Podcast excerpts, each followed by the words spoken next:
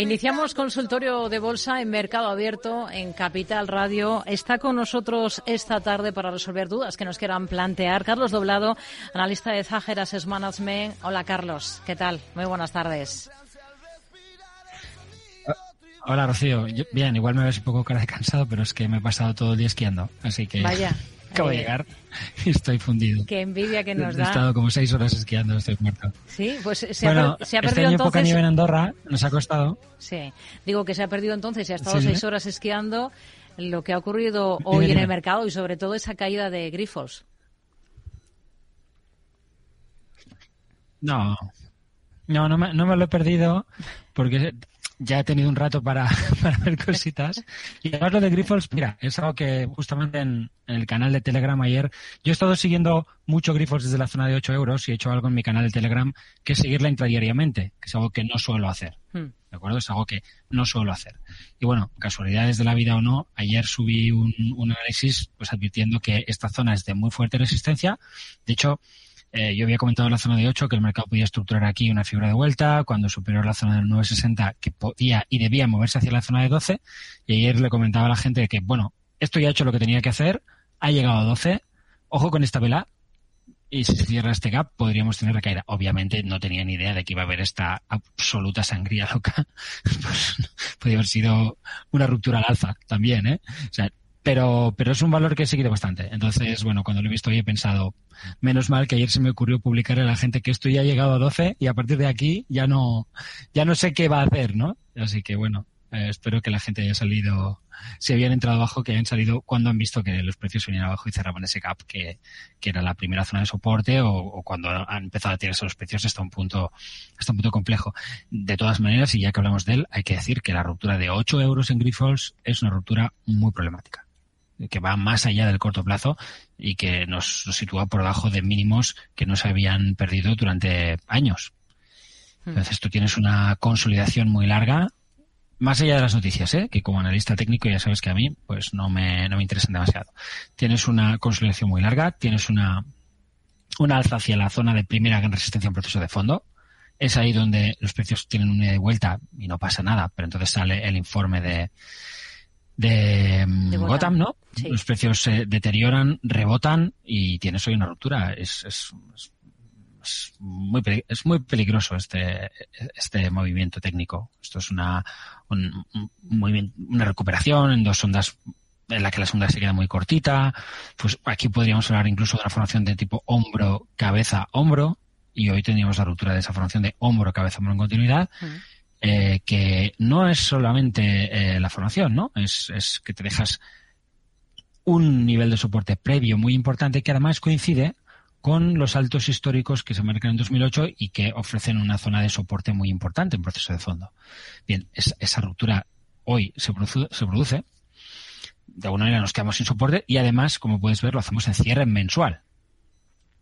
Es decir, que, que las sensaciones son, son muy fastidiadas. O sea, honestamente, con este perfil técnico, pues Grifols tiene caída quizá hacia la zona de, no sé, de 3, 3,2. No sé si lo hará eh, más rápido, menos rápido, si, si el canal bajista por el que, por el que podría moverse, pues le ofrecerá soporte, que entonces tendríamos la zona de, de 6 como un, un nivel sobre el que intentar reconstruir algo. También en su momento este nivel pues ofreció algo de, algo de resistencia, podría ser, podría ser también un primer soporte, pero perdiendo esta zona 6, un poquito por debajo de 6, 580 o así, pues se queda sin nada, se queda en caída libre de una forma pues muy preocupante ya en proceso de fondo. Si esto acelera por debajo de ahí, cuidado, mucho cuidado. Es- es- como siempre he dicho, yo he dicho esto en tu programa mil, mil veces. Las, las empresas nacen, mueren, crecen y desaparecen. Son como las cucarachas.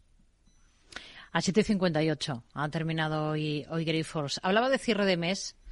Eh, Ya sé que es algo que no lo toma en consideración, pero los- nosotros los periodistas somos muy dados a hacer balances. Hoy terminamos febrero. Eh, eh, ¿Qué balance hace de estos dos meses de ejercicio? Ya hablando en el plano de los índices, Carlos.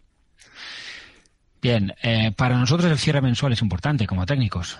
Es igual de importante si quieres el de enero que el de febrero. Es verdad que históricamente se suele decir que el febrero es el mejor predictor del año, en el sentido de que un febrero alcista tiende a, a hablarte de un año alcista.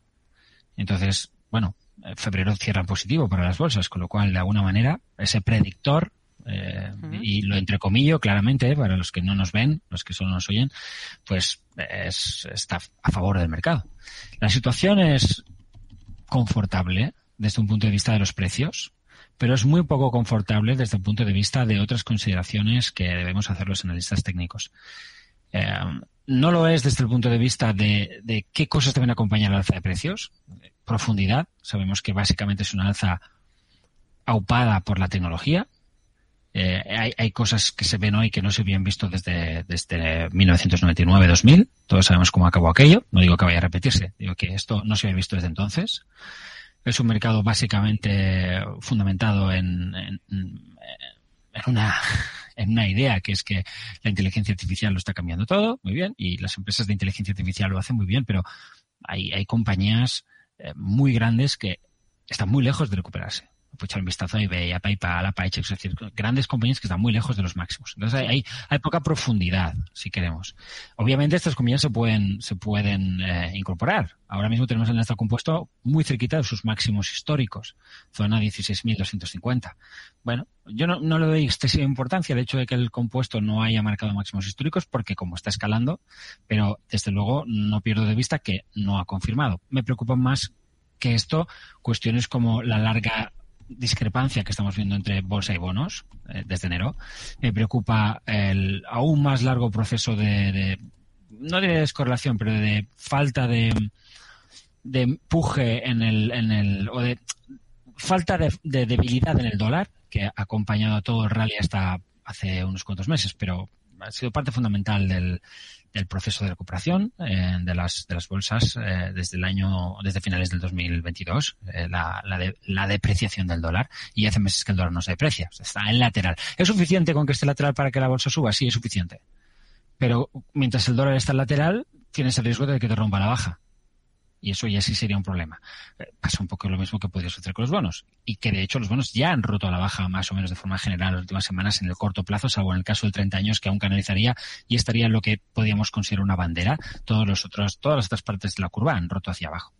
Entonces, estas son cosas que a mí, a mí me preocupan me preocupa en cierto modo que el, que el vaya dejando mínimos crecientes. Ya hace meses que lo va haciendo. No, no es que la bolsa no pueda escalar, es que ese tipo de escalada si no en algún momento no tiene el auxilio de estas cosas, si estas cosas no se reordenan, si no vemos una corrección de volatilidad hacia los mínimos, haciendo nuevos mínimos, igual luego rebota otra vez al alza. O sea, ya he dicho en tu programa más de una vez, creo, que bueno, la volatilidad ha llegado tan abajo que ya no podemos esperar que la volatilidad lidere, que caiga más que el mercado. No, no, no, es que eso ya lo ha hecho la volatilidad. Pero sí que es cierto que la volatilidad está escalando este año y que eh, eso puede durar muchas semanas. Pero que cuando eso no se corrige, acaba siendo un problema.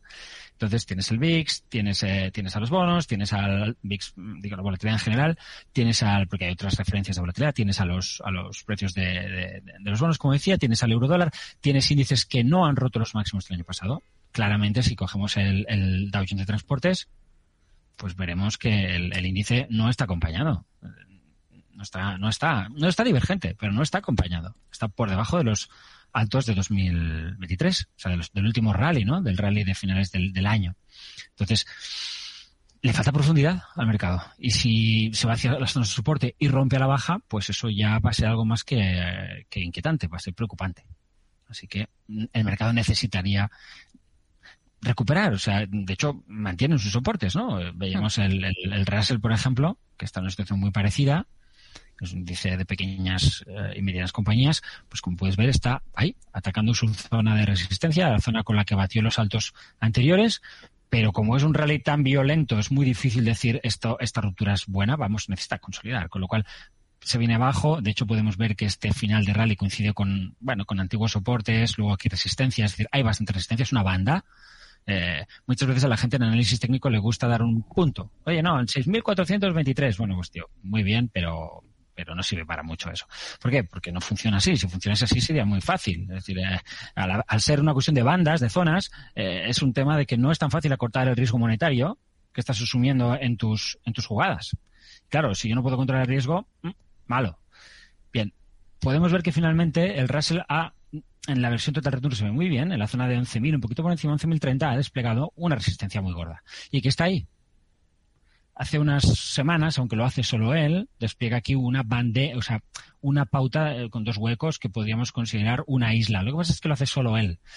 Ha cerrado este gap de la isla, esto está bien, pero no se ha movido por encima del máximo de la isla, que es mm. justamente la zona 11.030. Hoy está subiendo un poquito, pero subía bastante más y se ha acercado de nuevo a la resistencia y estaba perdiendo buena parte de lo que de lo que subía. Entonces, para mí, mientras el Russell no rompa esos 11.030, mm, aquí, aquí todavía debate. Obviamente, el, mercado está en manos de los alcistas. Es decir, esto no, es, no, está en duda. Eh, es mejor estar así que estar bajando, ok. Pero sería bueno romper el 11.030 claramente y que fuera ganando profundidad el mercado. Y al mismo tiempo, tienes estos niveles cerca de soporte que te dan lugares de los cuales pues tienes que ir reconsiderando si estas resistencias no están funcionando y si los problemas del mercado en algún momento no van a, tomar el, vamos a, a, influir claramente en la parte del mercado que no está eh, ni mucho menos eh, alineada con, con, las dudas, que claramente tira hacia arriba. Y luego la parte del breadth, hablo un poco de la profundidad, pero el breadth se puede medir con otras cosas, hablábamos de la volatilidad también. Eh, yo utilizo algunos algoritmos para, para bueno, visualizar esto y estamos viendo, en concreto yo utilizo uno que yo te diría que no ha fallado nunca desde los años 90 y que está dando señales de el mercado tiene problemas desde finales de octubre. Es un, es un algoritmo que te da una señal a la semana.